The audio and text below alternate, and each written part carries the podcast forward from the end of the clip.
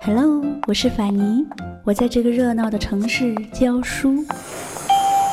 淘宝路到了，不过我喜欢“云淡风轻”这个词。如果这个时候窗外有风，我就有了飞的理由。在清淡的时光里行走，在清淡的时光里行走，安静若素，对烦扰。欢迎收听法尼时间。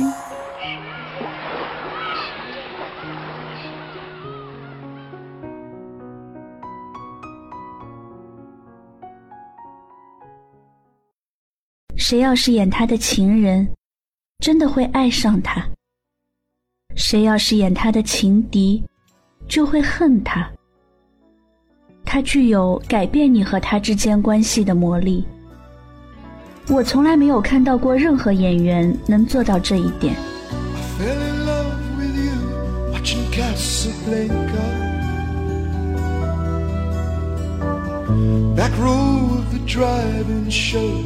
in the flickering light. Popcorn and cokes beneath the stars became champagne and caviar. Making love on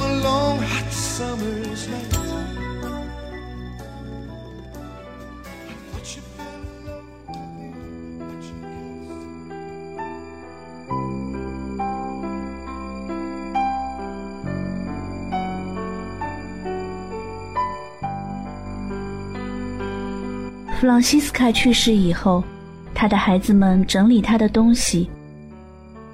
他们翻看了母亲的旧信，有一些信件让他们大感意外，因为他告诉了他们，母亲生前曾经有一段不为人知的感情。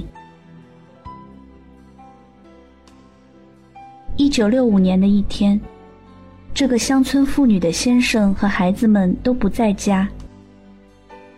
一个名叫罗伯特·金凯的摄影师，把车停在了他家门口。他向他打听曼迪逊桥在哪里。弗朗西斯卡带他来到那座暗红色的木头桥边，看他完成了工作。这个男人身上带着自由的气息，抽骆驼牌香烟，沧桑又性感，而他。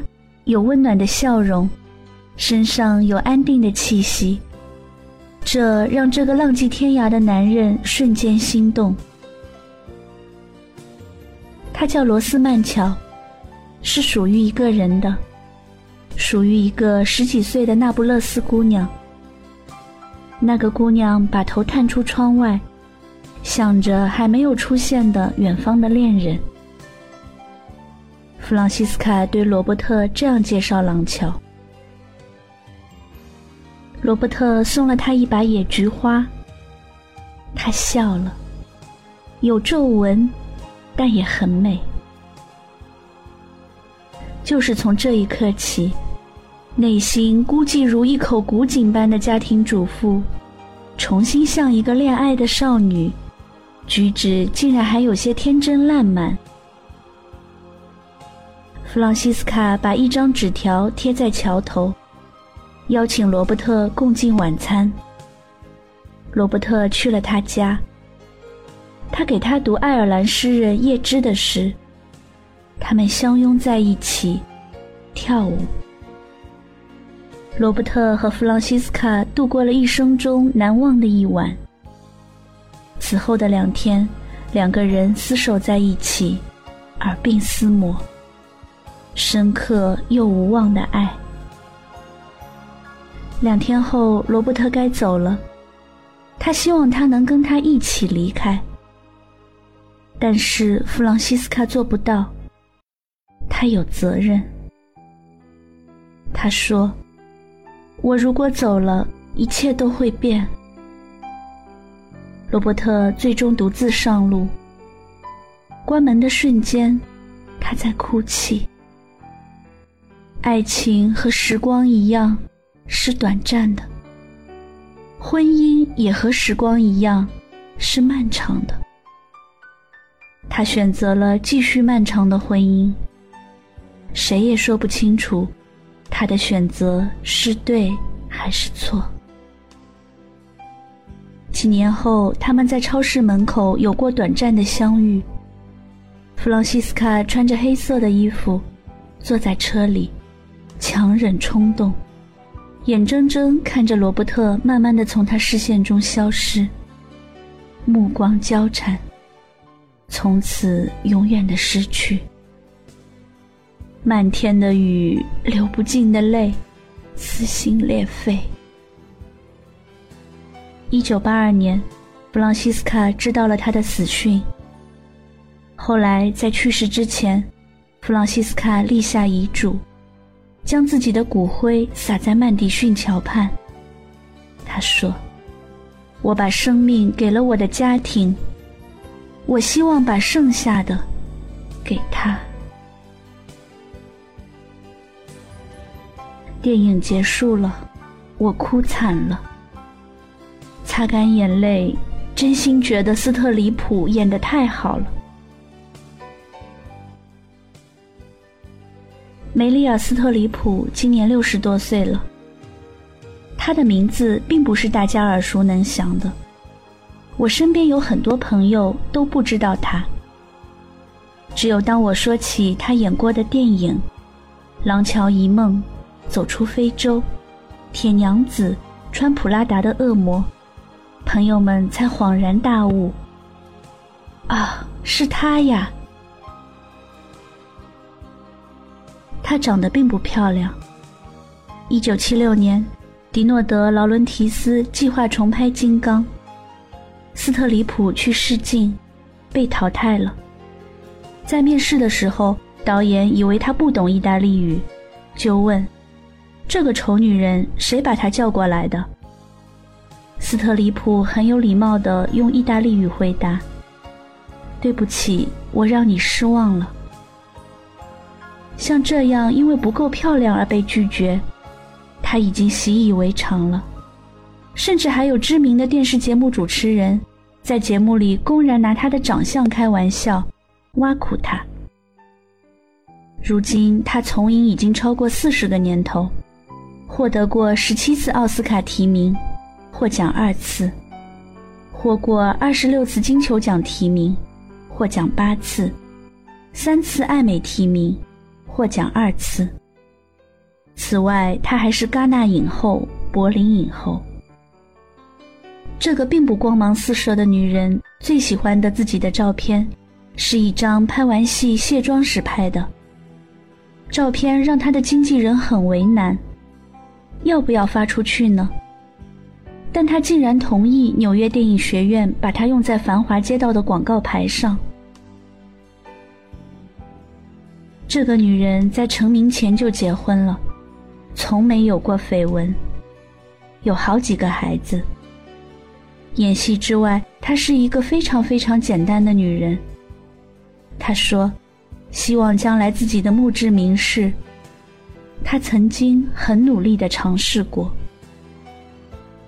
他确实很努力，十几岁就戴着牙箍和厚厚的眼镜，读萨特、勃朗特、荣格的著作。他在耶鲁大学攻读戏剧，三年的时间里演了四十个角色，全身心的投入真诚和热情，几乎掏空了自己。最后因为太疲倦而患病。从耶鲁毕业之后。斯特里普爱上了比他大十四岁的电影演员凯泽尔。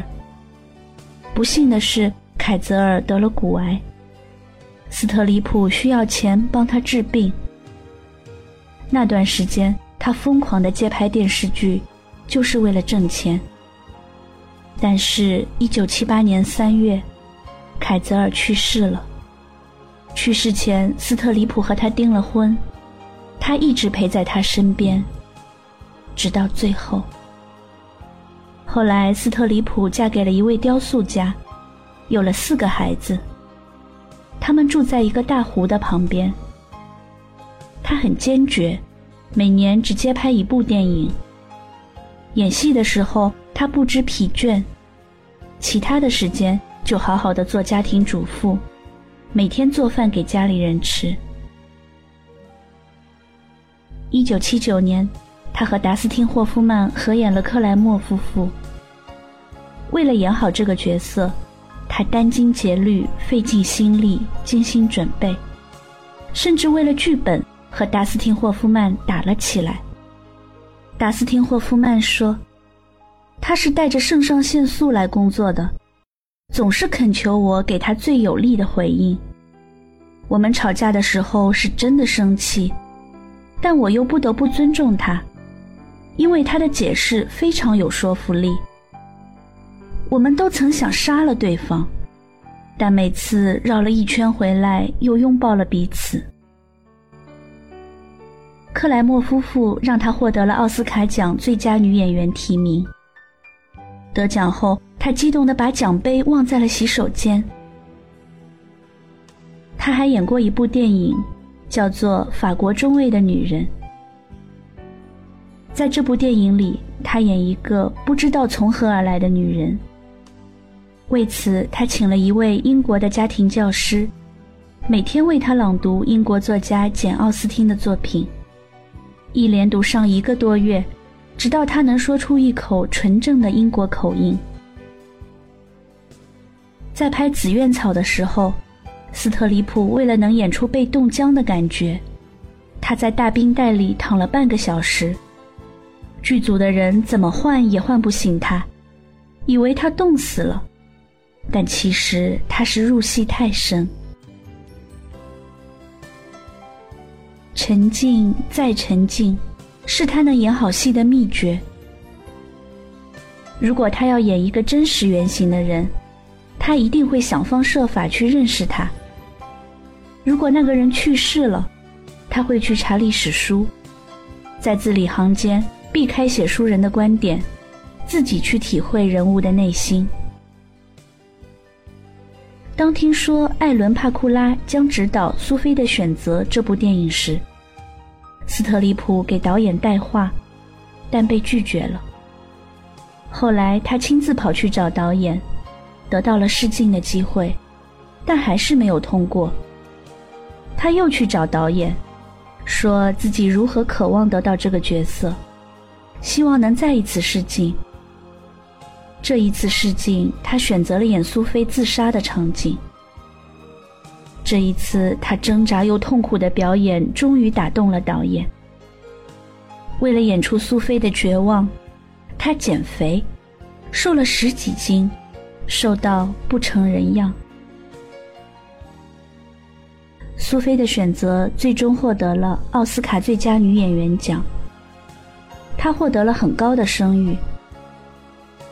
但是这个女人身上仍然没有光芒笼罩的感觉，她永远温文尔雅、谦逊优雅、从容亲切、幽默，还有些率性。有人评价她是世界上最好的女演员。对此，她说：“世界上并没有完美之人，大家对我过于抬举了。其实我只是一个面对角色时会惊慌失措的演员而已。”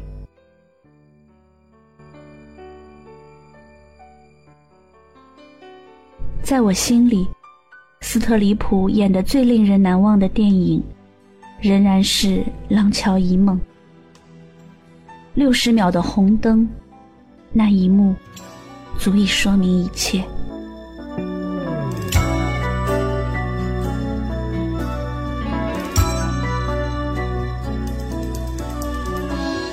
fell in love with you watching Casablanca. Back row of the drive-in show in the flickering light.